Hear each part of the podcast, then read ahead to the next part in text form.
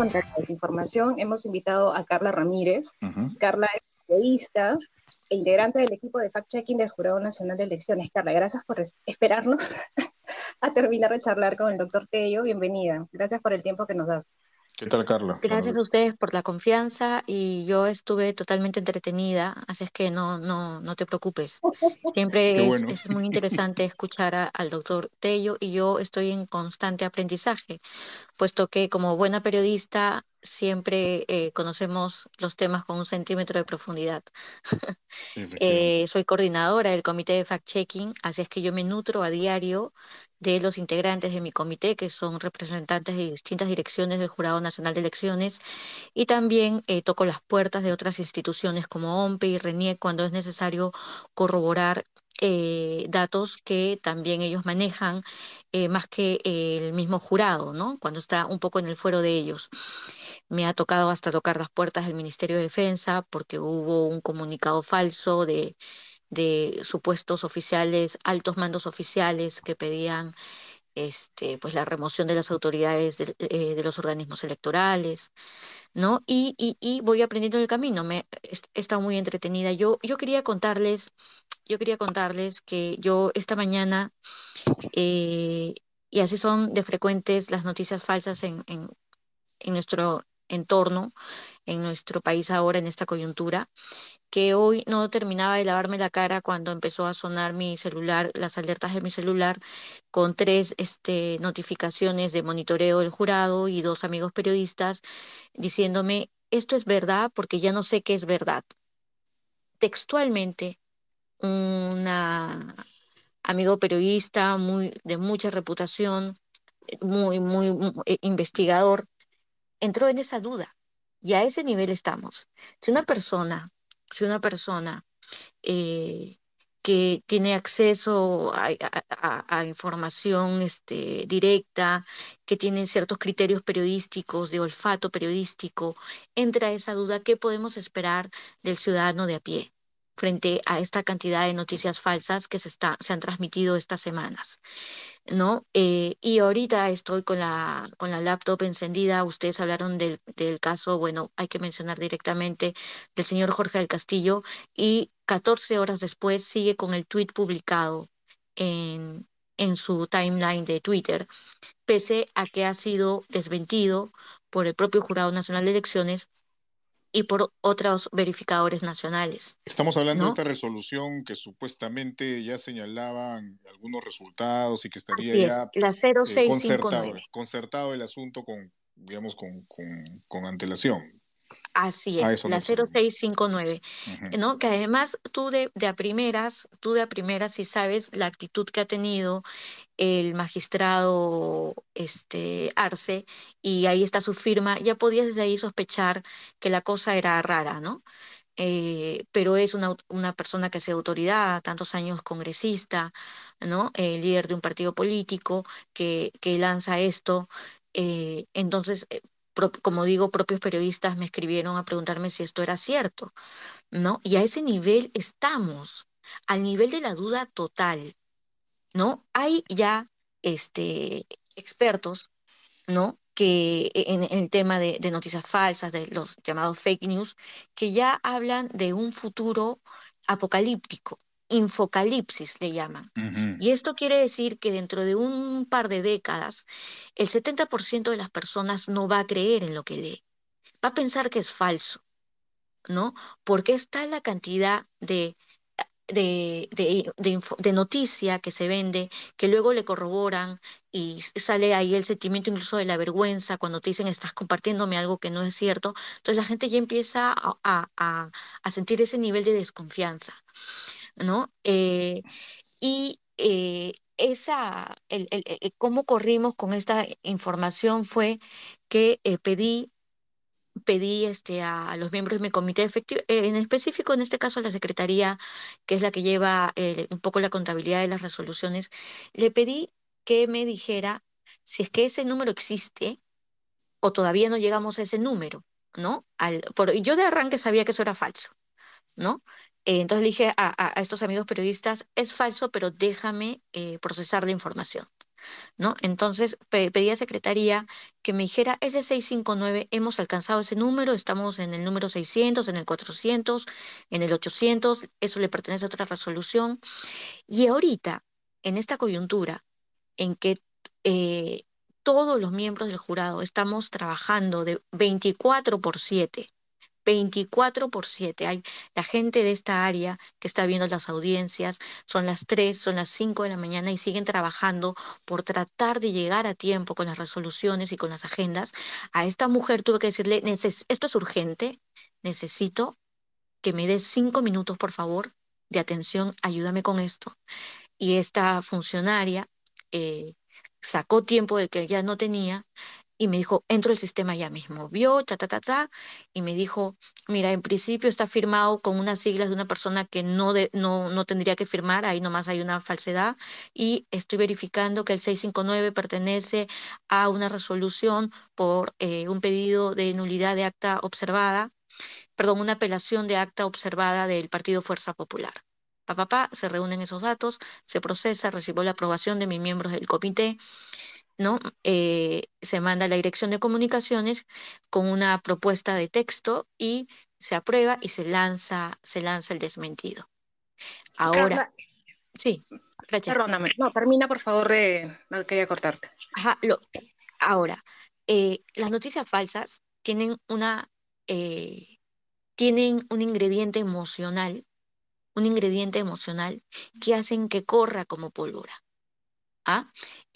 La noticia verdadera, la factual, suele ser aburrida y suele correr lento. No mueve emociones, no apunta a tu indignación, a tu alegría, a la confirmación de lo que tú quieres que suceda. ¿no?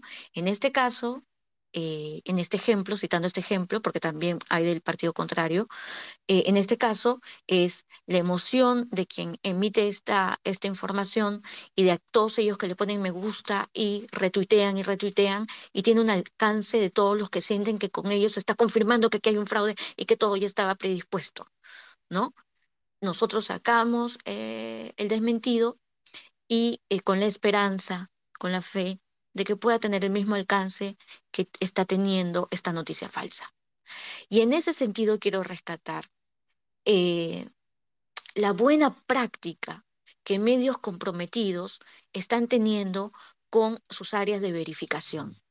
Porque si bien eh, el tuit de desmentido de pronto no llega a tener el mismo alcance y la persona se da por no notificada y no borra su tuit, hemos, eh, hemos tenido la grata eh, compañía eh, respecto a la verdad de otros verificadores nacionales que hoy sacaron esta, este mismo chequeo que ustedes leyeron al inicio de esta conversación, repitiendo, repitiendo la verdad.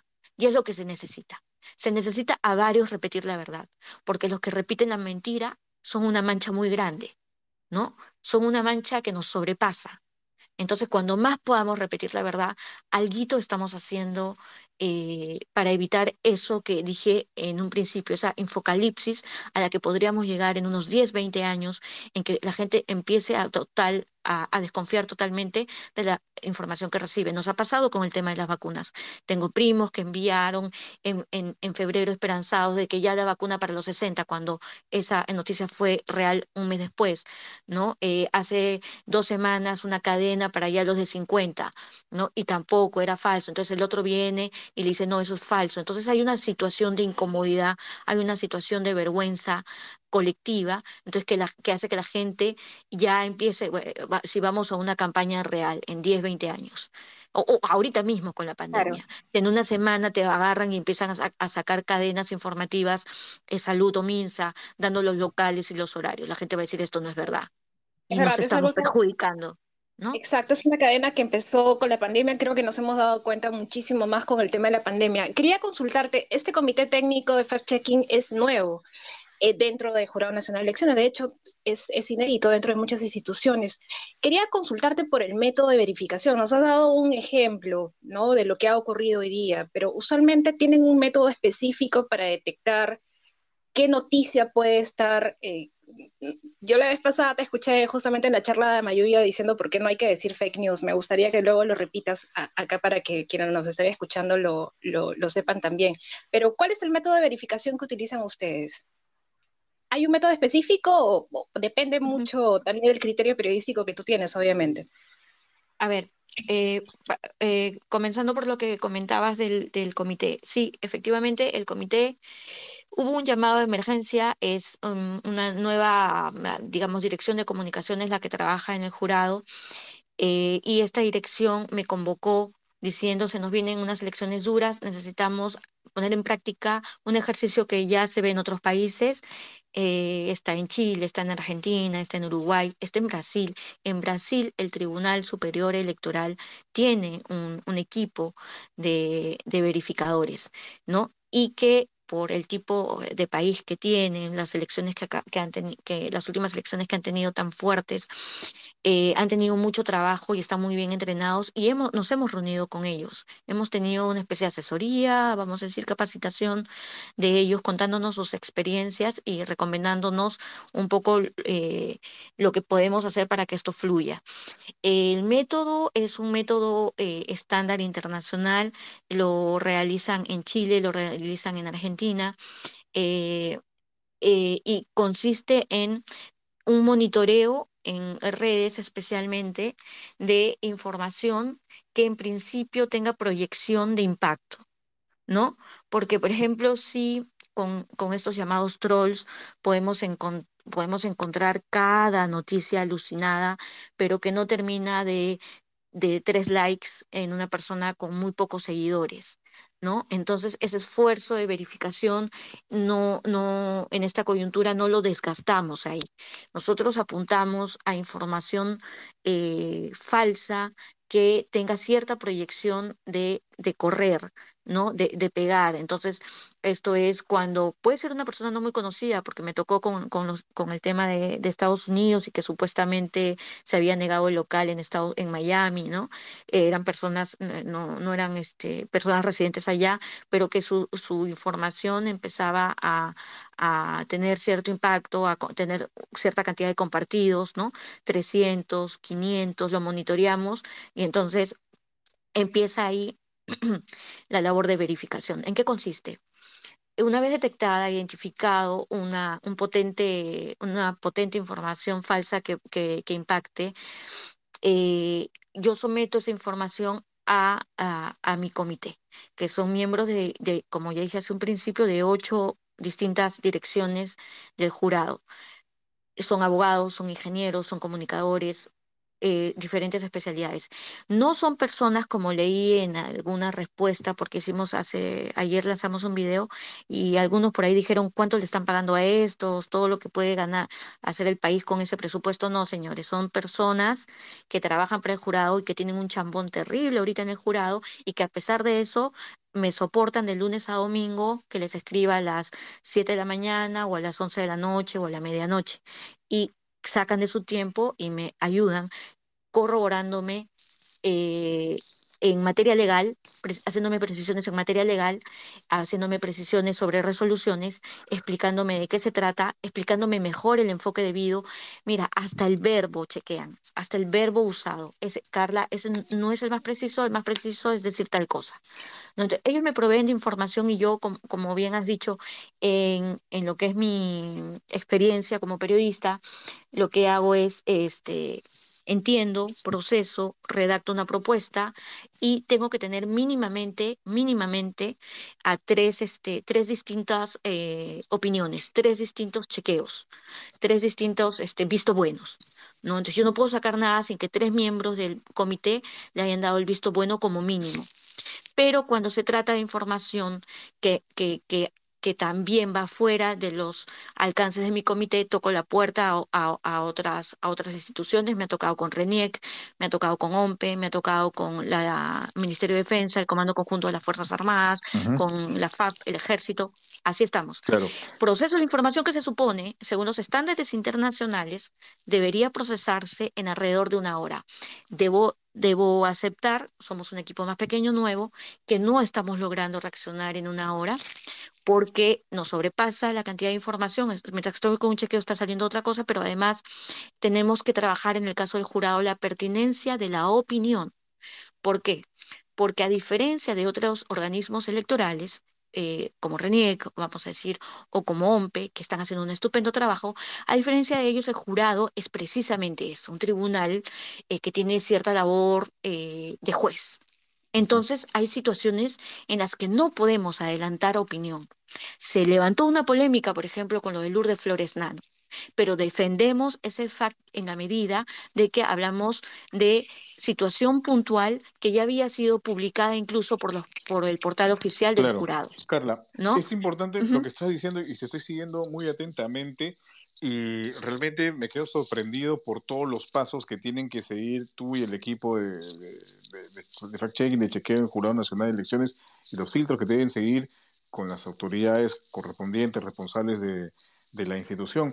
Y mi pregunta va, luego de haberte escuchado todo el esfuerzo que desarrollan, el tiempo que se toman, los documentos que tienen que revisar, la información y las opiniones y las orientaciones de los especialistas del propio jurado de elecciones, y mencionando el tema de Lourdes Flores, por ejemplo, ya, ustedes desmienten una afirmación, una información falsa, pero ¿cómo se sienten o cómo te sientes tú en todo caso de ver precisamente a los autores de esta o, los que ayudan a esta desinformación finalmente apareciendo en pantallas, en los noticieros, en los periódicos, en las primeras planas, en fin, ¿cómo procesan ustedes esa, esa situación? ¿no? Yo me imagino que debe ser un sentimiento incluso hasta de impotencia, ¿no? O sea, están haciendo un trabajo de fact-checking para combatir la desinformación, pero lamentablemente hay, hay pantallas, hay plataformas que se prestan también para generar esta bola de nieve de, noticias falsas.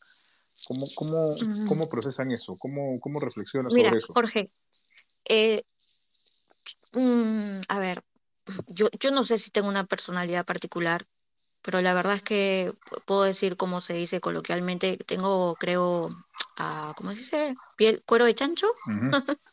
Eh, yo no me afecto mucho, yo no me afecto mucho.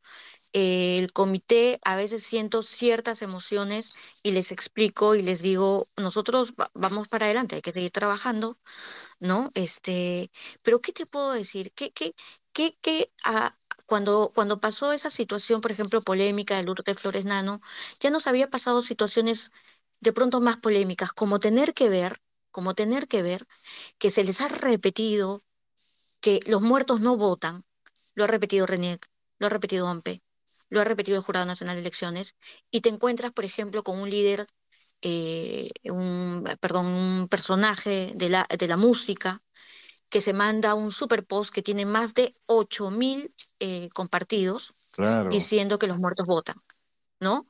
Eh, y, y hay que repetir, hay que repetir la verdad, hay que repetir la verdad, hay que repetir la verdad. Eh, los niños votan y sacan la foto de un DNI amarillo cuando se ha dicho que los DNI vencidos, así como yo tengo, puedo tener 40 años y con DNI vencido tengo que ir y, y, puedo tener 18, pero mi DNI es de los 14 y es mi foto, pero tengo que ir porque no, no me van a prohibir mi derecho a sufragar.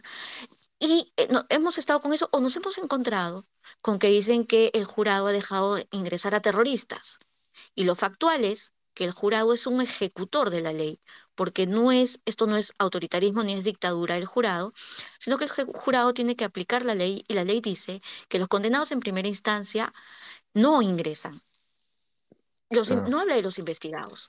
Entonces, ahora, ¿esta ley quién las hace? Esta ley las hace el Congreso, ¿cierto? O sea, hay ah, responsabilidades de instituciones que no tienen que ver con, eh, digamos, de manera directa en las decisiones que tome finalmente el Jurado Nacional de Elecciones, porque las leyes las hace el Congreso. A lo largo de imagínense ustedes entonces, pero imagínense ustedes cuando leen que un congresista está diciendo eso.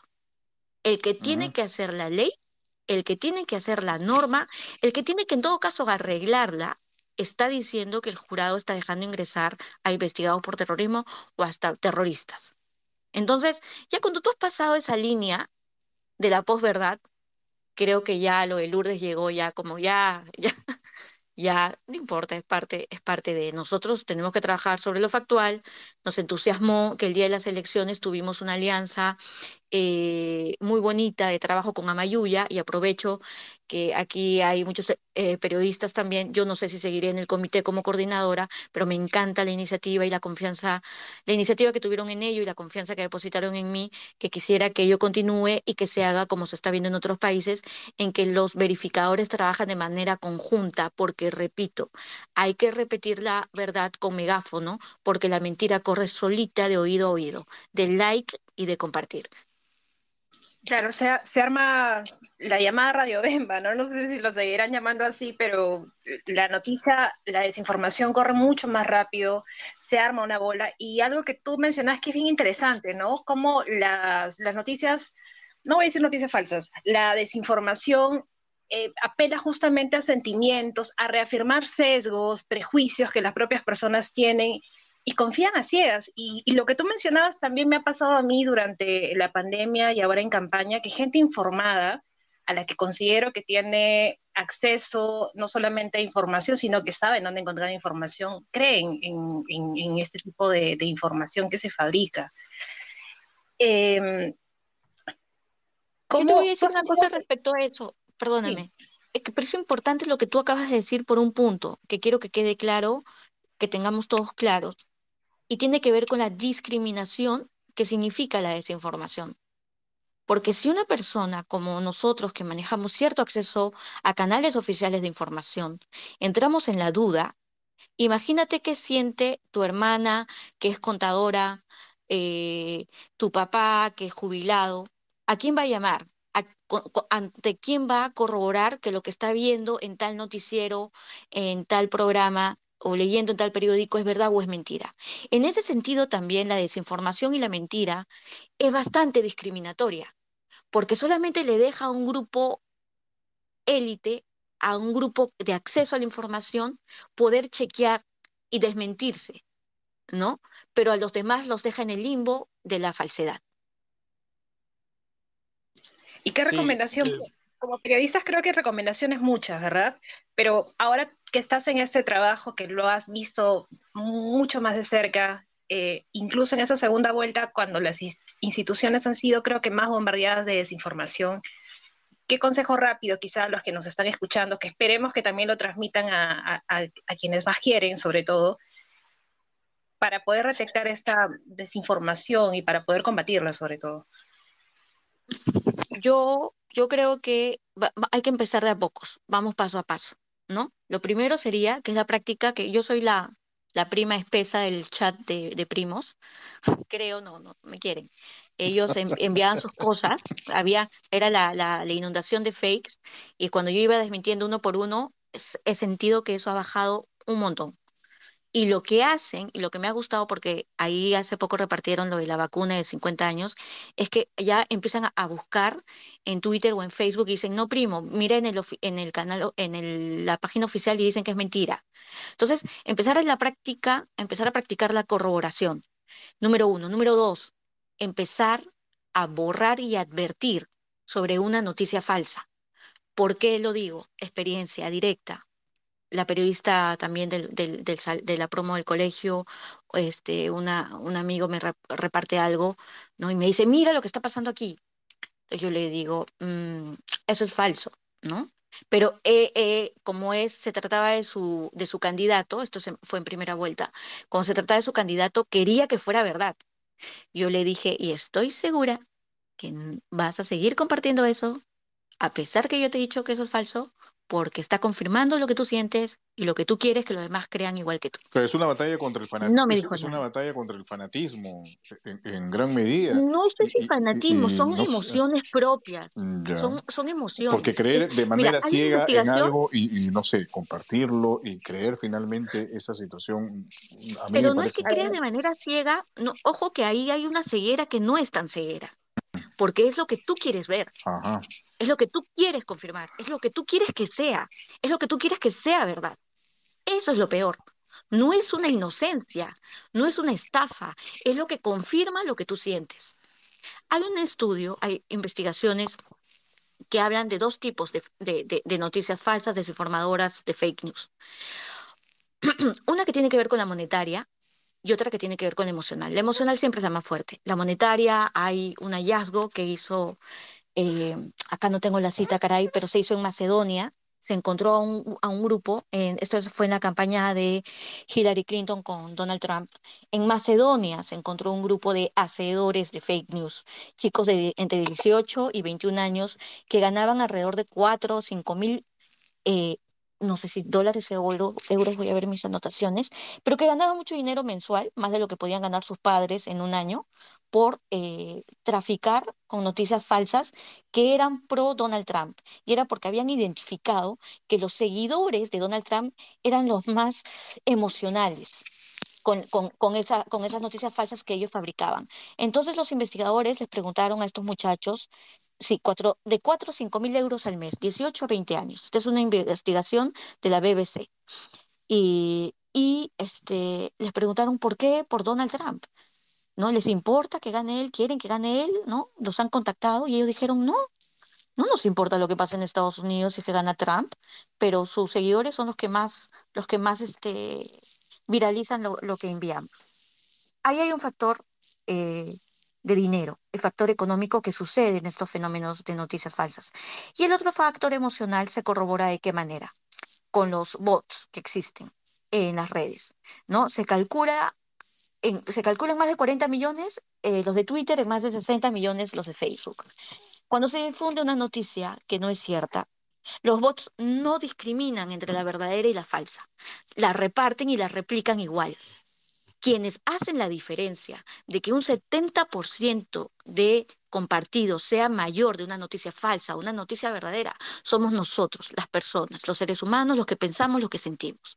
Y eso te puede dar, de alguna manera, Ah, una señal de cómo la cuestión del feeling eh, de, lo que yo quiero creer es determinante para esta clase de difusión de noticias falsas. ¿no? Entonces, eh, no calificaría como ceguera, sino más bien calificaría como lo que yo me muero y quiero ver y quiero confirmar y quiero sentir y quiero que sea. y en, el sector político es mucho más fuerte que en otro tipo de áreas, además. Hola Carla, ¿qué tal? ¿Cómo estás? Saluda Ángelo también del filtro. ¿Qué tal? Eh, ¿Cómo estás? Bien, bien. Justo sobre lo que tú estabas diciendo, quería comentar algo eh, antes de, pasar a darle un mensaje a los seguidores, que justo según un estudio de Convoca, creo que también es bueno apoyarnos entre los medios independientes. Eh, durante la segunda vuelta, en las últimas, de hecho en las primeras semanas de junio, el hashtag, esto que se crea mucho y se termina siendo tendencia de fraude en mesa, se usó más de 6.000 veces en la semana posterior a las elecciones, ¿no? Y, también fue usado justamente esto por cuentas sospechosas, como tú estás mencionando, ¿no? Las cuentas troll o bots que recién eran creadas o que tenían pocos seguidores o que recién habían sido creadas desde el primero de junio, ¿no?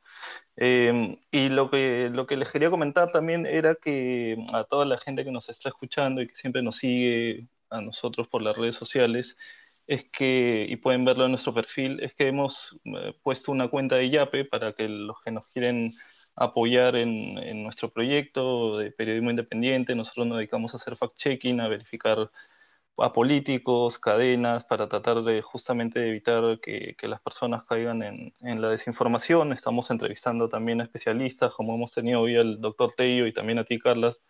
Gracias por el tiempo. Y quería agradecer también a a Jorge Cosco, que fue uno de los primeros que nos ha apoyado económicamente, y pedirles que obviamente que voluntariamente también sería genial que nos puedan apoyar porque queremos hacer más cosas, que el, proyecto quiere seguir creciendo. Y te quería hacer una pregunta también, Carla, para, para cerrar, que, que tú, tú estabas mencionando justamente la viralización y según un estudio del MIT, eh, las informaciones falsas incluso tienen un 70% más retweets que las veraces, ¿no?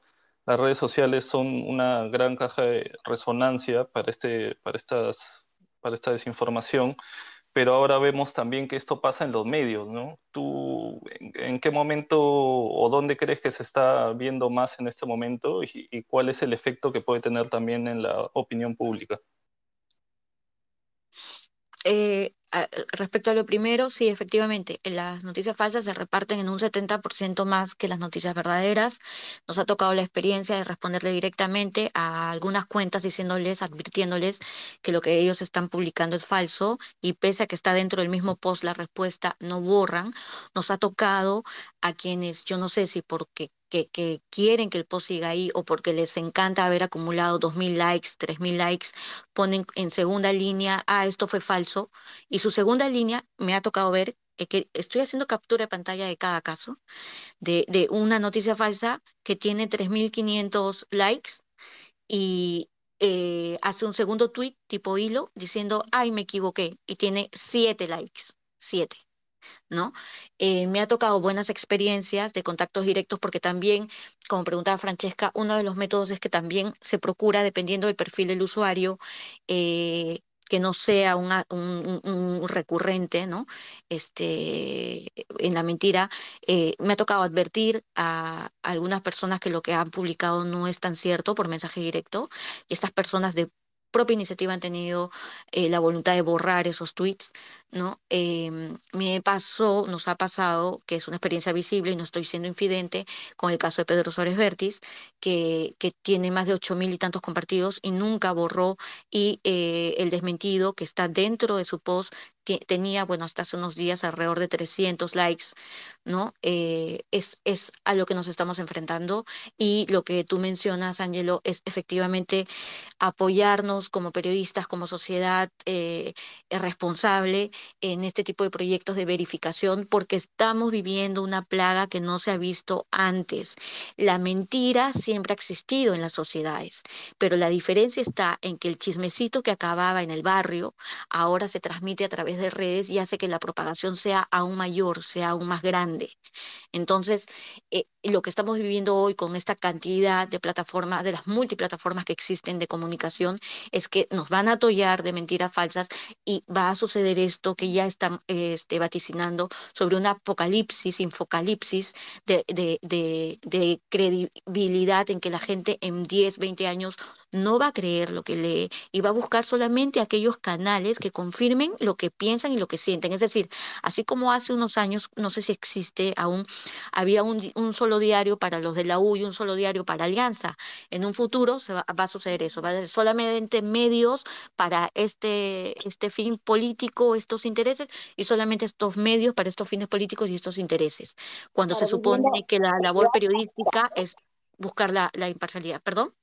Y viviendo realidades paralelas, porque uno abre un diario y parece un país distinto del otro y son realidades distintas, teniendo cautivo mucha gente que, como tú también lo has mencionado, reafirma prejuicios, reafirma sesgos, reafirma miedos, reafirma, digamos que en pandemia quizá el tema de la ivermectina, el dióxido de cloro, incluso podría comprenderse por el miedo y la incertidumbre. Ahora con el tema político, con la información política, con lo que hemos estamos viendo en, plena segunda vuelta, pues vemos que no es tan distinto, ¿no? El, tema de salud con el tema de información política, que incluso están Totalmente, no, la información política, según los según los estudios, es mayor siempre el impacto en el tema político que en los otros sectores. Es alucinante eso. Em, y, comentaba Angelo en qué medios yo consideraba que de pronto este fenómeno podría darse con mayor fuerza. Lo que con la respuesta anterior llego a esto, y es que yo diría que las personas buscan lo que quieren escuchar de alguna manera. Insisto en ello. Entonces eso de decir eh, de pronto que los medios eh, están influyendo más y todo, de repente puede haber eh, un cierto factor cuando repites algo en coro, ¿no? Cuando hay una cuestión coral, hay cierto mensaje que puede quedar, si es verdad, pero yo creo que ya la gente, cada audiencia se da cuenta y busca un perfil de programa que les satisfaga mejor. Yo creo que por ahí va la cosa. Bien, Carla. Sí, eh, Ángelo, Francesca. No sé si. disculpa. No, no hay problema, no hay problema. Más bien quería aprovechar este que tenemos a Carla acá. En realidad, yo, yo este, he optado por escucharla muy atentamente porque en realidad impresiona, asombra todo el trabajo que significa estar detrás de una labor de fact-checking en, una institución del Estado, en una situación como la que estamos viviendo, y una institución que es protagonista del proceso electoral que estamos viviendo. Y quisiera aprovechar para ver si es que las personas que están acompañándonos en este momento pueden hacer algunas preguntas a Carla Ramírez, ella es periodista y, como señalado, es la coordinadora del equipo de fact-checking del Jurado Nacional de Elecciones, nos, está contando su experiencia, su mirada eh, bastante clara respecto a la peligrosidad de la desinformación, ¿no? que se propaga mucho más rápido, eh, me quedo con eso que has dicho, Carla, ¿no? La verdad es aburrida. Eh, bueno, lamentablemente este, estamos comprobando eso porque finalmente la atención que se le presta más a la desinformación y que nos perjudica a todos, eh, pues no tiene, no tiene comparación, o está en pierde, digamos, está en, bueno, la verdad está en pierde frente a la desinformación. Entonces, eh, si alguna persona que está en este momento escuchando nos quiere formular alguna pregunta, este es el momento. Nuestro compañero Ángelo Torres se encuentra en los controles, así que tienen que levantar la mano nada más y así poder participar eh, con nosotros también. Ángelo. Sí, no, eh, bueno, yo también quería reiterar para, para toda la gente que nos está escuchando, somos casi 150 personas que si tienen alguna pregunta para, para Carla y sobre la labor loable, me parece que han hecho desde el Jurado Nacional de Elecciones y también el equipo de la OMPE, ¿no? que, que se han dedicado a... Podemos pedir que todos tuiteen que por favor que todos tuiteen que por favor el equipo continúe, creo que es necesario. Ahí le escuché a Carla que no saben si van a continuar todavía, pero creo que es necesario, creo que deberían, es un buen ejemplo que deberían... No, no, no, no, no, no, el, el, el, el, jurado tiene la voluntad, claro, de seguir con su coordinación. Yo digo yo, no nunca ah, sabe. Claro. hay que hacer un, hay que hacer un hashtag. Yo no me puedo renovar el contrato sola. un hashtag vamos a crear. Tenemos que pueden ayudarnos. Sí, yo, yo solo lo que quería comentar también sobre lo que estaba hablando Carla y mientras también le damos tiempo para está Paola que, que ha solicitado para hablar, Paola Ugas. Yo solo quería comentar que posverdad, que de hecho que es este término de, de, donde nace todo, que es, justamente prácticamente ver una realidad paralela, este término salió en el 2016 en el diccionario de Oxford y, la, definió como, como evadir eh, las circunstancias o los hechos objetivos para, para solamente guiarse de, de, lo, de lo, de lo emocional y de las creencias, ¿no? Es una mentira emotiva en realidad que, que, apela justamente a eso, a las emociones y a las creencias personales, a los prejuicios, a los sesgos que tenemos y que incluso a veces como pasa, y no sé si Carla también tú puedes este, confirmar esto, es como que trata de difuminar la línea entre lo verdadero y lo falso, ¿no? Y a veces es tomar solamente una parte, un, framing de la noticia y, tratar de, de voltearlo y, y, de que parezca verdad, ¿no? Es, es, es, un, es, es un juego de mentiras, de emociones, es un juego de palabras también, ¿no? Este, no quiero entrar en cuestiones específicas, pero eh, ustedes hablaban del fraude, que si el fraude en mesa, yo me pregunto con qué mensaje se queda eh, la persona, ¿no? la gente a pie que, está en la combi, que está en el bus, eh, no sé si diferenciará la teoría del fraude en mesa o simplemente se queda con la palabra fraude. ¿no? Entonces eso se repite y se repite y cuando, cuando alguien quiere hacer la, la precisión de lo que quiere decir, no sé si la gente entienda la precisión, la gente se queda con las palabras, ¿no? Exacto, ¿no? Ya la, la idea del fraude, el concepto, ya, es, ya empieza a flotar en, el propio ambiente, ¿no? Así, por eso yo hace un momento mencionaba este tema, ¿no? El discurso que se ha seguido por parte de, de Fuerza Popular luego de la segunda vuelta de las elecciones propiamente era, nosotros no estamos señalando las instituciones electorales, ¿no? Solamente decimos que hay un fraude en mesa, pero eso obviamente tenía relación o alcanzaba las instituciones, en este caso la OMP en, primera instancia, porque era el encargado, la encargada de toda la realización del proceso, ¿no? Entonces, y ahora ya están llegando al propio Jurado Nacional de Elecciones, ¿no? Y se va a reiterar... O la palabra, o los muertos, los muertos votan, los ¿no? Muertos los muertos votan. es otra cosa que hasta hoy se repite. Claro, efectivamente, ¿no? Ideas que se van instalando con esta narrativa, este, este discurso. Eh, Ángelo, me, mencionaste que estaba Paola Ugaz también eh, con nosotros y que había levantado la mano. No sé si ya se encuentra ella. Sí, ya está, ya está como hablante. Hola, Paola. Hola, Paola, ¿qué tal? Un gusto. Hola, ah, ¿qué tal? Buenas noches. Sí, ¿qué tal? Bueno, obviamente vi que estaban hablando el jurado y me conecté. no, puede ser, me está estoqueando. Paola Ugaz me está estoqueando. ¿Qué habrá pasado? Te habrás este, preguntado, sobresaltado, Paola. ¿Qué ha pasado ahora? Claro, sí, pues, ¿no? Qué raro, ¿qué? ¿Por qué?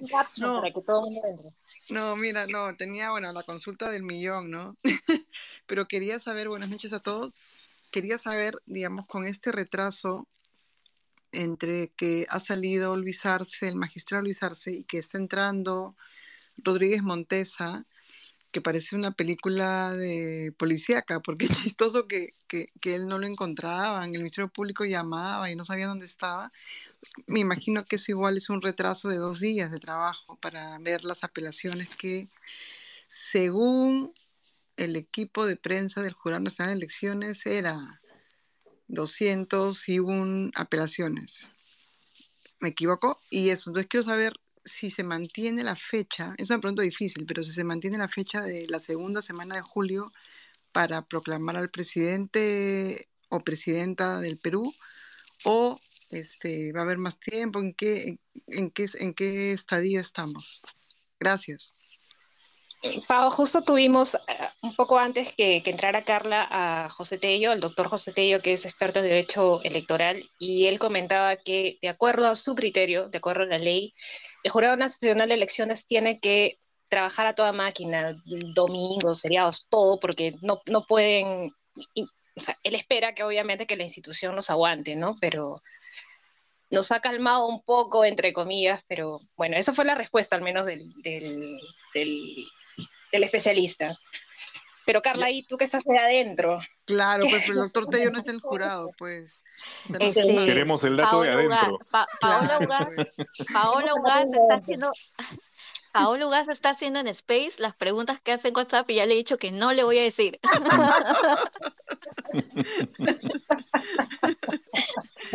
Creo que me estoquea, me está estoqueando Paola Ugaz.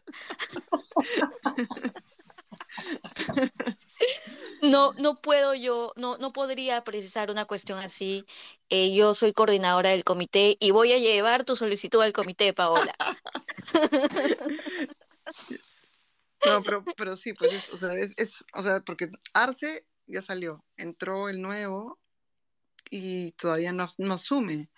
Eh, tiene plazos hasta el 29 de junio para asumir, entonces es, es una locura lo que está pasando. Lo, que sí puedo yo confirmar y, y, verificar es de lo, de lo que comenta Francesca, Jorge, que, que, dijo este, el doctor Tello, es que en efecto ya la gente del, del, jurado me consta eh, están trabajando realmente de lunes a domingo. Eso sí lo puedo ya verificar, eso sí es un hecho factual.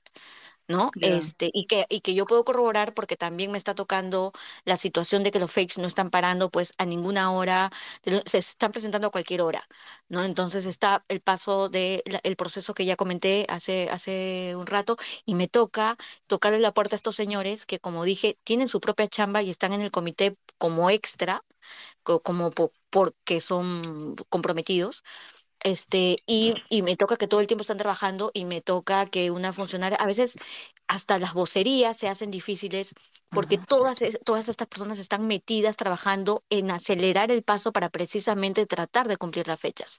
Es un hecho factual que en, en elecciones anteriores, por ejemplo, los pedidos de nulidad no pasaban de los 10. No tengo la cifra a la mano, pero era en, un, en una elección fue alrededor de 8, en la otra fue alrededor de, de, de, de 10 de 12, creo máximo, no he visto más, y en este caso hay más de mil pedidos de nulidad. Que si entraron o no entraron en la fecha y todo ello es un tema que igual el jurado tiene que declarar infundado o lo que sea, pero que implica trabajo de este horas hombre, ¿no? Y en ese sentido, ante esa carga eh, insólita, inédita, es que se está trabajando de lunes a domingo, eso lo puedo confirmar. Ya. Bueno, muchísimas gracias, Carla. Te va a seguir insistiendo por WhatsApp. ¿no? Sí, sí, al Telegram, al tele, en el Telegram me va a buscar. Eso. Gracias, chicos. Gracias. Bueno, creo que, creo que en estas horas de incertidumbre todos de alguna manera queremos este, agarrarnos de algún flotador para no ahogarnos en medio de este marasmo de, de desinformación. ¿no? De alguna manera es un pedido de ayuda. Confírmame la nota, confírmame el dato. de una vez. Desde mañana todos whatsappeando con Carla. No, pues hablamos de tal manera que me escriben de Francia. Imagino, bueno. Eh, eh, eh, solo antes, antes de. Nada, creo. ¿Angelo? Sí, no, decía antes de darle el pase a Susana, solo quería hacerle una pregunta a Paola, que también ha estado siguiendo todo todas las elecciones, todo el proceso de elecciones. Si cree que es este proceso ha sido el, el que ha tenido más fake news, más... ¿Me estás tuiteando? ¿Me estás tuteando me estás este, ustedeando?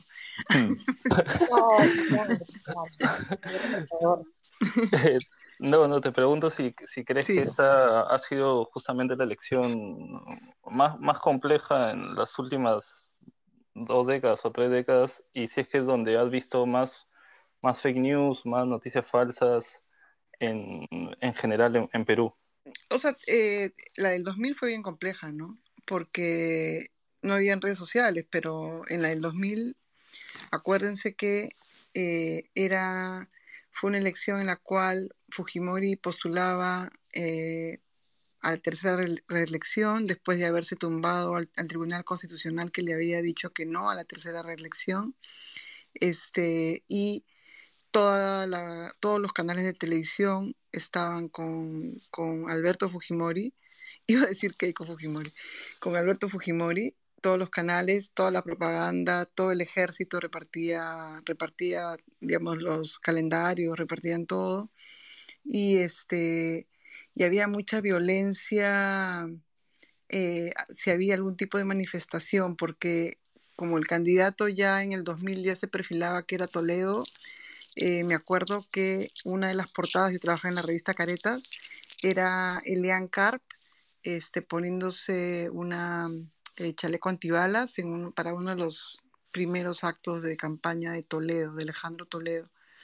Y en esa época, este, todavía en primera vuelta, Alejandro Toledo este, tomó la decisión, es que ahorita no me acuerdo muy bien, ah, no, pasa segunda vuelta, ¿no? Alejandro Toledo y Alberto Fujimori, luego de haberse tumbado este, la prensa a otros candidatos.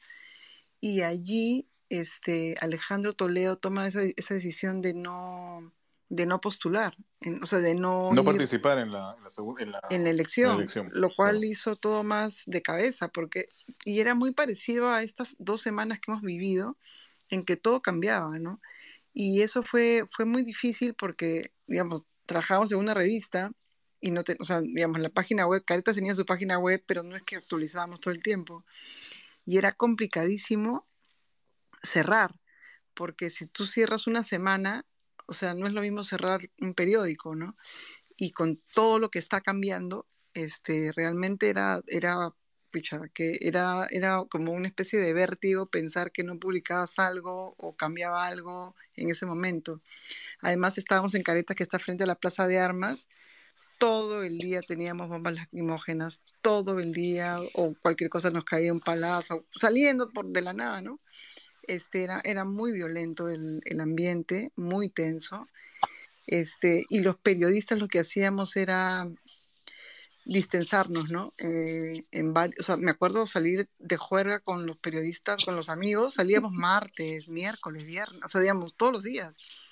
Pero no, no pensábamos, no era solo por un tema de juventud, sino porque yo creo que teníamos tanta tensión acumulada de ese año tan duro, porque de verdad que fue un año horrible, este, y eso fue que, bueno, fue una elección bien fea, ¿no? Con cuatro suyos, con seis policías muertos en el Banco de la Nación, con Montesinos alardeando su poder con todos los jefes militares, con Fujimori metido a todos lados. Bueno, o sea, digamos, Está, describiendo el 2021 bastante, Hora 20 cercano. En Canal 4, ¿no? Hora 20 conducido por Lola Rey, con Montesinos dictando el guion, ¿no? Pero, pero era eso, ¿no? Eso fue el 2000.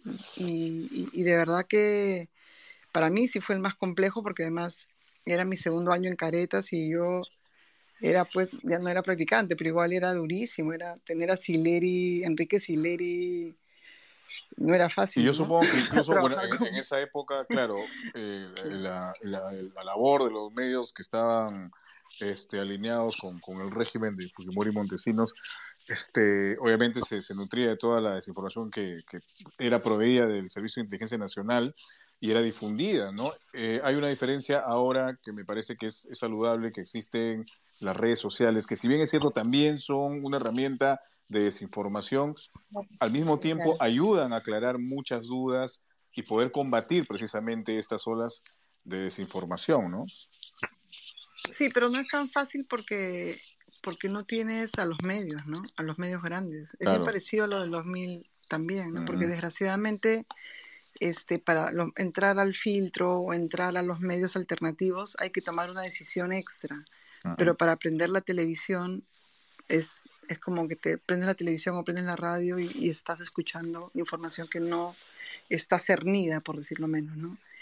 Y nada, y, y solo para, o sea, para no copar, quiero decir que que, sí, que este año ojalá que no vuelva a pasar lo que ha pasado en Cuarto Poder, ojalá que no vuelva a pasar, pero cada cinco años nos pasa lo mismo, ¿no? Y nos pasa con un candidato apellidado Fujimori, y eso no debería pasar, debería, debería haber más estabilidad en los periodistas y los dueños, aprender las lecciones que no hemos aprendido desde el año 2000 hasta ahora, ¿no?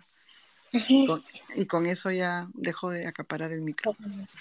No, y, también aprovechar, Paola, aprovechar tu presencia y, ya lo hemos dicho en el filtro, pero la solidaridad siempre con el trabajo que también hacen, haces tú, hace Jacqueline Fox, que han sido también agredidas verbalmente, ¿no? Y, también han visto coactada su, su, derecho de la libertad de, de, todos los periodistas que tenemos de hacer nuestro trabajo libremente. Así que eso también es, está bueno decirlo.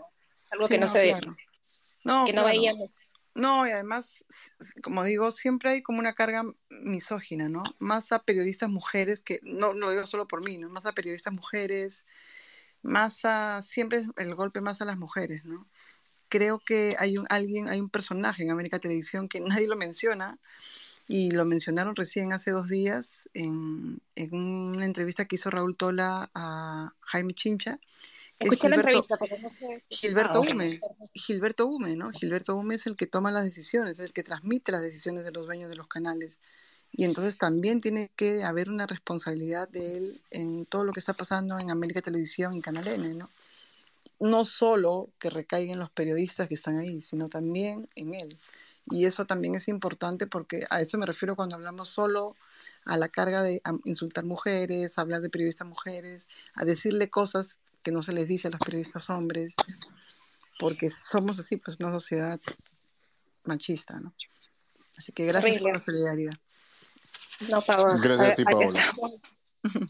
Gracias, gracias por, gracias por haber intervenido. Más bien, eh, súper interesante, la verdad, escuchar todo esto, que es bueno tener esos espacios. Susana, Susana está como hablante hace un rato. Susana, perdón por esta perorata que nos hemos mandado. Susana, ¿qué tal? Te escuchamos. Hola, Susana, buenas noches. Creo que tienes que activar el audio solamente. En la parte izquierda inferior de tu celular hay un icono de microfonito. Ahí lo puedes, le puedes dar clic de repente. Ya es un capacitador, ya, Jorge. Y solamente para recordarle mientras... Eso, eso es lo único que he aprendido. Es lo único que he aprendido. sí, Susana, te escuchamos. Hola. ¿Cómo estás? Hola, gracias.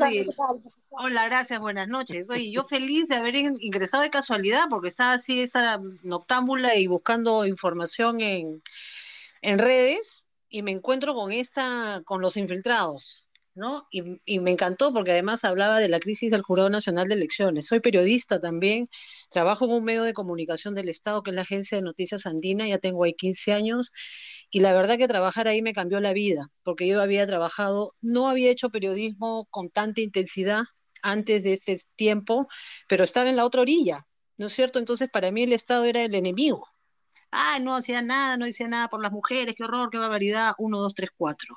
¿Qué ha ocurrido? Que es verdad, hace 30 años y, ahorita, en este momento hay, hay, cosas por hacer, ¿no es cierto?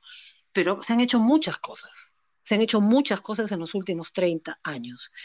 Este, que han cambiado nuestra vida y que si el Estado no funciona, y eso quiere decir, si no funcionan los servidores públicos, nuestras vidas no van a cambiar para bien, para mejor.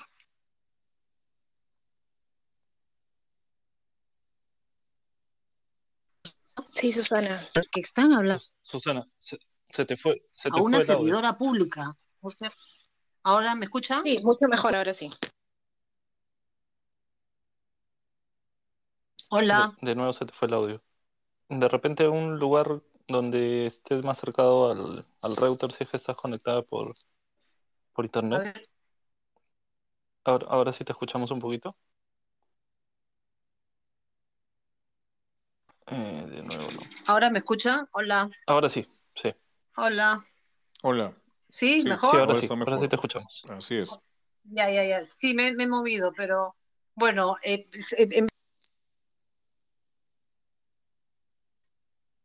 se fue, se le fue la conexión, creo, porque sale conectando. Mientras se vuelve a reconectar Susana, le quería decir a todos los amigos del filtro que nosotros somos un medio independiente que se dedica a hacer fact-checking y a, revisar cadenas también. De hecho, tenemos este programa por Twitter Space, donde está Jorge Bayón, está Francesca, que son los conductores habituales, y a veces estoy yo, Ángelo, Patricio, también que es parte del equipo, y también pueden encontrar en nuestro perfil, eh, estamos, como somos un medio independiente, queremos seguir creciendo, queremos seguir haciendo cosas, de hecho ya se vienen cosas interesantes que, que van a salir en un, en un, par de semanas si todo va bien, y por eso le pedimos también su apoyo, hemos puesto una cuenta de, de Yape, para, para, si es que quieren colaborar con el periodismo independiente, que creo que en estos momentos eh, ha, ha, tomado una, una importancia una importancia bastante grande, ¿no? Así que eh, creo que Susana no se ha podido conectar todavía de nuevo.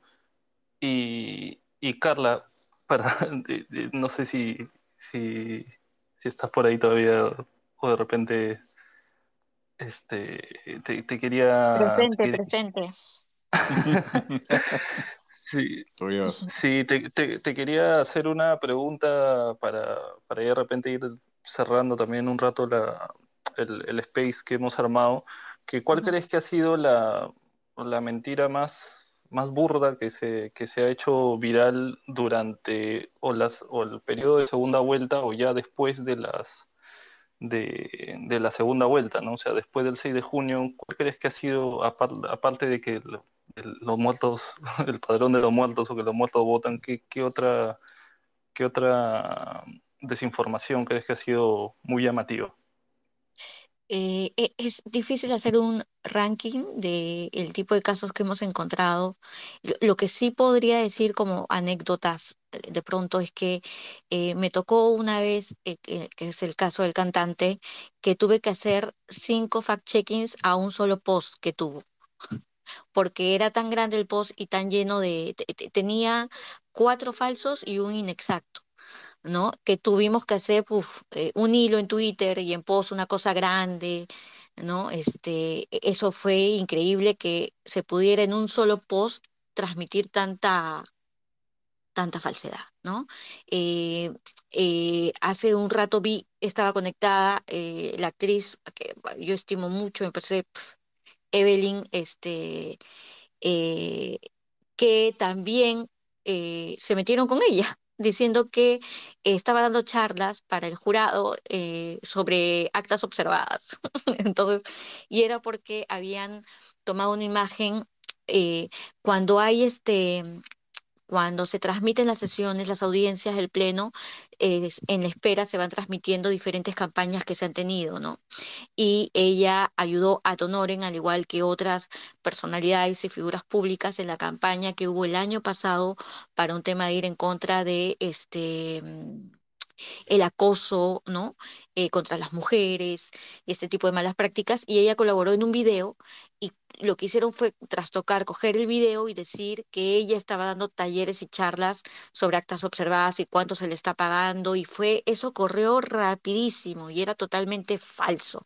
Entonces, entre que yo me tomaba en el proceso que ya les comenté, eh, hablar con el comité, identificar cuál era la dirección más óptima para ella, que era la de educación, que se había encargado de esa campaña el año pasado, es en, en lo que era la dirección de educación, que, que, me dijeran qué campaña, en qué campaña trabajó, eh, qué video realmente fue, este, eh, fue a Donoren o no fue a Donoren, que, que sí lo fue, este, en qué tiempo se transmitió eso, todo contextualizar la información, digerirla, eh, someterla al comité para un mínimo de tres, este, tres visto bueno, entre que se hacía esta labor, que, que, que esa, esa labor duró alrededor de una hora, eh, con todo el procesamiento, la obtención de información, procesamiento y visto bueno, ya ya la habían sacado en Facebook, la habían sacado en, un, en varias cuentas de, en varias cuentas de, de Twitter, ¿no? Y eso es pues lamentable, ¿no? Eso, esos casos son lamentables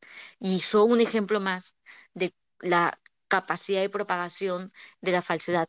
Hay otro caso que fue muy interesante porque fue un ex candidato presidencial que había copiado un, un, documento de otro, de otra, de otro, este, de otra falsedad, ya, eh, diciendo que el jurado había emitido una resolución en febrero de este año cambiando su horario y que cómo era posible, ¿no? Que el propio jurado no, no este, reconociera su propia resolución de febrero de este año en el que decía que iba a atender hasta las 11 y 59 de la noche. Pese a que el documento decía OMPE, esta, eh, esta, esta persona y varias otras que aspiraban a ser autoridad, ese mismo papel, con ese mismo resaltador, en ese cuadrado resaltado, lo repitieron eh, en sus cuentas eh, no, no compartían, ¿ah? se bajaban esa, esa foto y lo publicaban como propio, ¿ya? Y no leían, no se tomaban el trabajo, por eso digo que la cuestión emocional es tan importante, lamentablemente en este tipo de fenómenos de mentiras falsas y desinformadoras, eh, y publicaban que cómo es posible que este, no, jurado no se da cuenta su propia resolución de febrero de este año, ¿no? Y era de OMPE, ¿no? Entonces, este, igual, pese a que es evidente, pese a que cualquiera dice, oye, pero ese dile falso ya, no, no, es tan fácil. Hay que decir que eso no es real, que no es una resolución de jurado, hablar con OMPE, corroborar que es de la OMPE, ver que efectivamente se publicó en el peruano, ¿no? Y responder. Y se respondió, y a pesar que se respondió, tuvo una entrevista en Exitosa con Karina Novoa. Karina Novoa le dijo, señor, usted, esto es falso, ¿no? Y dijo, voy a hacer mi fe de ratas, dijo. Voy a hacer mi fe de ratas. Y hasta ahí está ahora la publicación, y es cuestión de cada uno. Pero con ese tipo de situaciones nos encontramos a diario. Yo, es difícil hacer un ranking sobre la situación más, más graciosa o más indignante, no sé cómo llamarlo, ¿no? Pero son el tipo de cosas con las que nos estamos encontrando. Pero interesante, Carla, lo que comentas, porque quizá desde este, desde este lado nosotros podemos entender lo trabajoso y laborioso que es hacer un trabajo, no solamente de corroboración periodística, sino de, de contraste de información falsa. Pero es bueno que lo menciones porque quizá muchos de los que están acá no son periodistas, no están cerca de la labor periodística y es difícil entender cómo se maneja esto, ¿no? Pero lo que sí podemos hacer es concientizar a que dejen de compartir información que no han corroborado. ¿Por qué? Porque vuela mucho más rápido y justamente contrarrestar la demora más, porque el trabajo periodístico es ese, ¿no? Es, es contrarrestar, es tomarse el tiempo, pero una noticia falsa, o mejor dicho, la desinformación puede ser hecha en, un, par de minutos y ser publicada y causar mucho daño. Y contextualizar, ¿no? Contextualizar también, ¿no? Por ejemplo, lo de hoy del caso del Castillo, diciendo que, que era un documento ¿no? firmado ya anunciando la proclamación. Eh, en ese caso era era este, también un poco la práctica periodística ahí ayuda, porque era, yo quiero saber ese número si existe. No solamente yo sé que es falso, porque es, también podría ser así como la mentira, yo también podría reaccionar emocionalmente y decir, es falso, pero no, es falso, pero ese número existe, ya hemos llegado a ese número de resolución, ¿a qué, a qué resolución corresponde? Quiero ver el papel, quiero leerlo, ¿no? Quiero leerlo, tocarlo, saber que es real, que existe y no equivocarme. ¿no? Este, y hay detalles hasta, ¿no? Que, por ejemplo, se, se pone siglas en ese documento falso de una persona que, que, no es la que firma las resoluciones, ¿no? Entonces, ya, ya, ya cantidad de detalles. Otra cosa que sí quería comentar y ahora, ahora que lo mencionan, es que además me, me he encontrado mucho con que la gente no entiende. El, el, eh, se desmiente algo y la gente no lee eh, antes nuestros primeros modelos de, chequeo de verificación tenían una plantilla con dos párrafos y el, post, eh, el tweet o, ¿no? o el WhatsApp, lo, que esté circulando, el sello de falso. Y estamos probando y probando porque nos damos cuenta que la gente no está leyendo. Entonces la gente a veces se queda solamente con el tweet, lo que dice el tweet, pero no lee el contenido. Entonces, ah, pero no dice tal cosa, ah, pero no dices. Y hagan decir, oye, lee, Cristo, lee, lee lo que está ahí. ¿No? Entonces hay esta, también esta, esta situación de que la gente eh, eh, ya, tampoco quiere quiere informarse, quiere, hay gente que quiere desinformarse y que no quiere informarse. Entonces, no quiere leer, no me interesa, lo que tú dices es mentira, mentira, mentira, mentira, ¿no? Y, se queda en ello. Entonces, escucha.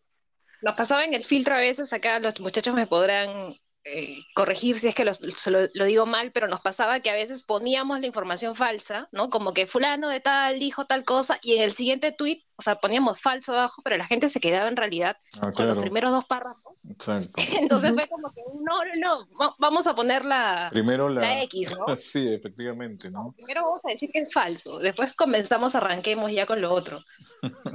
Sí, eh, quería darle pase a, Eric, Eric Rivera, que ha solicitado hablar. ¿Qué tal, Eric? ¿Cómo estás? Hola, Eric. Buenas noches. sale conectando. Creo que se fue.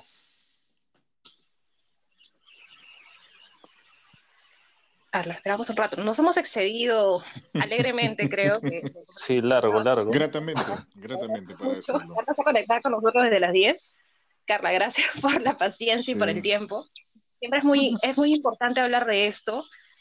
Eh, yo, como te comentaba hace, hace un rato, yo entré, entré a esta charla que hicieron en Amayuya. Me pareció súper importante también que cada uno de los periodistas de la red de la que Filtro también forma parte, cuente justamente la experiencia de no solamente cómo es luchar contra la desinformación, sino es cómo hacerlo en plena campaña y cómo hacerlo durante una pandemia y una campaña con pandemia toda, es súper complicado. Y, desde acá, pues, saludamos esa iniciativa del jurado y otras instituciones públicas que finalmente luchar contra la desinformación es, aunque suene cliché, es tarea, es tarea de todos, ¿no? No solamente los periodistas, no solamente de, los comunicadores dentro de organizaciones eh, del Estado, sino también de las personas, que nos comprometamos, que tengamos una ciudadanía justamente más activa y creo que esa es la idea de darles información para que, para que seamos bastante más militantes en el buen sentido, ¿no? De, luchar contra, eso que nos afecta tanto. Mira, para, tratar de ilustrarlo, hacer una metáfora, es algo así como la lucha contra la contaminación ambiental de la que nos hablaban hace 20 años y nos advertían. Ahorita es la lucha contra la contaminación informativa. Si es que no hacemos algo ahora, en 10, 20 años, vamos a encontrarnos con una situación que no vamos a creer ni, que lo, ni, ni lo que nos dice nuestra madre.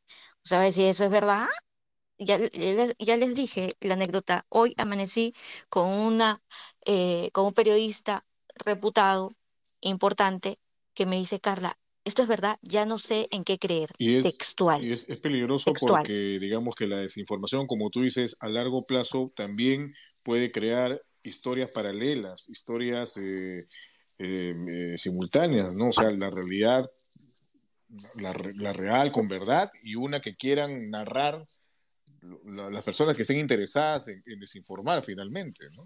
Y esto... Eh, dime tú que, sí. en, en, 20 años o en 30 años, ¿qué van a decir de la elección de ahora? Efectivamente, eso es lo que... ¿Qué van a decir? O sea, los que ahora están empeñados en desinformar podrán decir que la elección del 2021 fue hecha, o fue, bueno, en fin, amañada, amañada con fraudes y en fin, ¿no? Pese a que la realidad que vivimos... Votaron. Efectivamente, y pese a que la realidad que vivimos y que ven el mundo entero y, las instituciones y, algunos sectores dice lo contrario, ¿no? Entonces es importantísimo lo que acaba de decir Carla y, permíteme destacarlo nuevamente, ¿no? Si, no si no se combate la desinformación ahora mismo, como tú dices, es como la contaminación.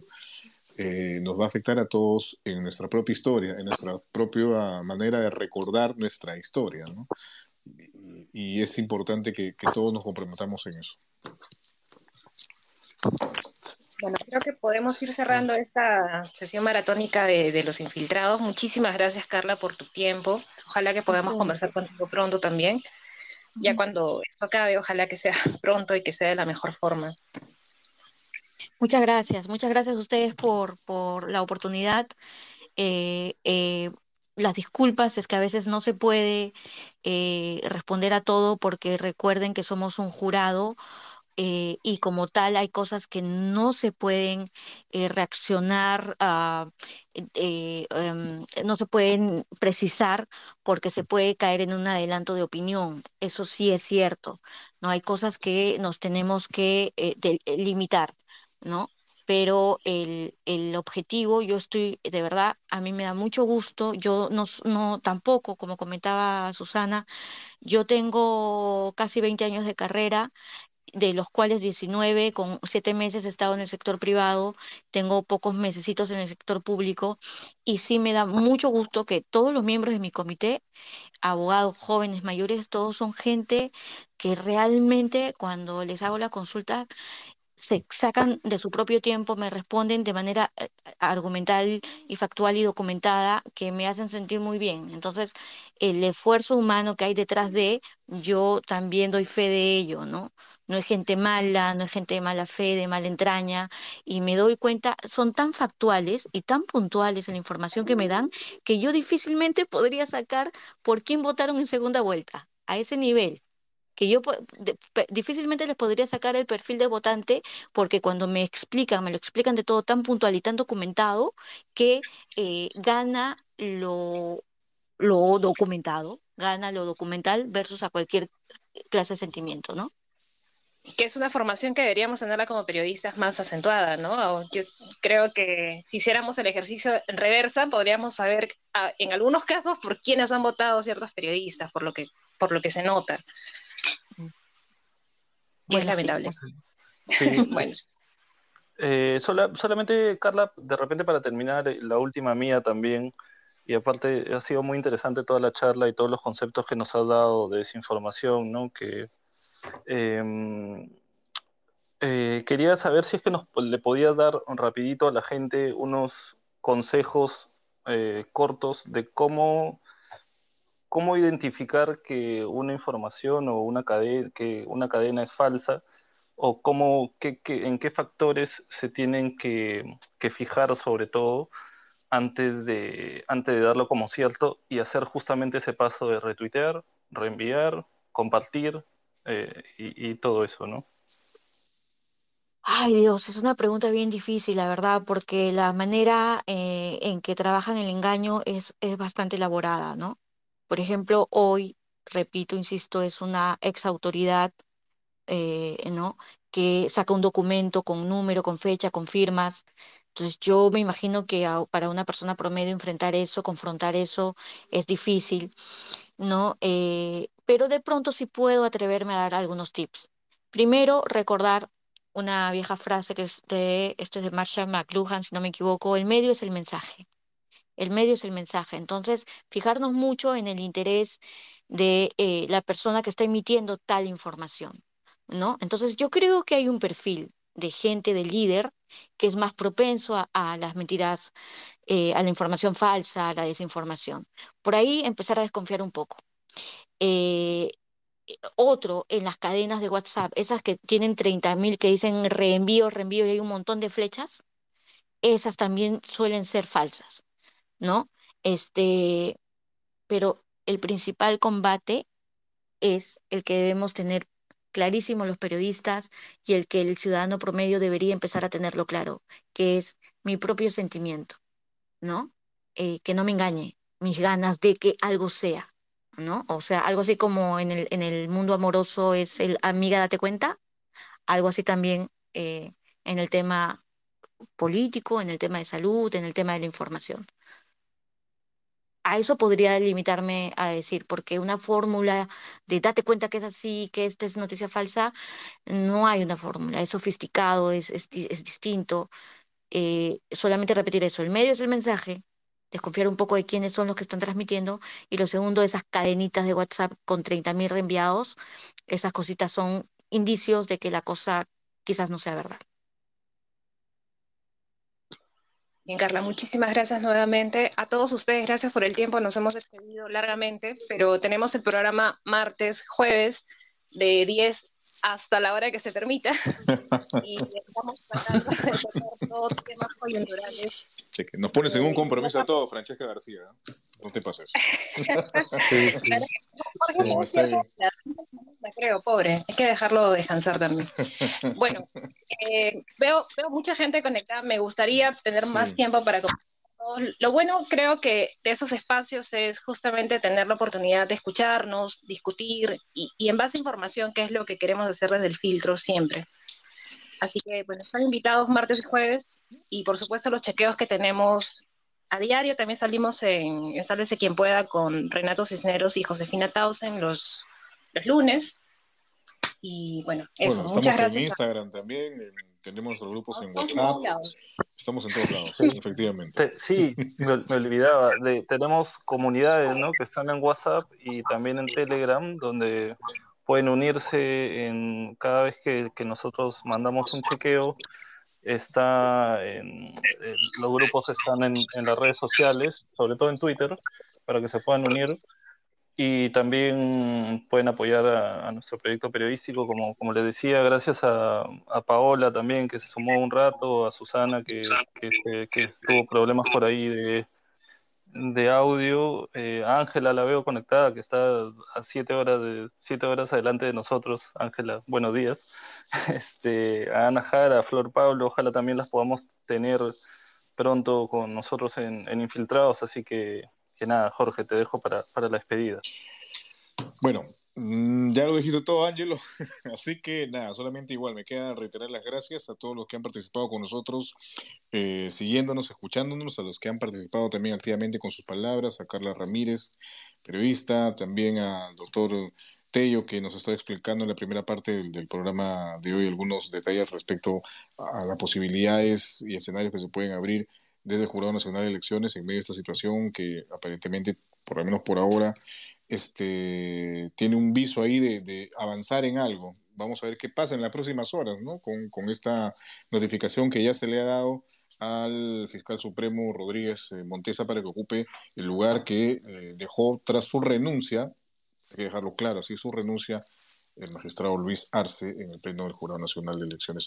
Muchas gracias a todos por haber estado con nosotros. Ha estado compartiendo esta conversación Francesca García, Ángelo Torres y todo el equipo del filtro. Muchas gracias de parte también de, de, mi persona.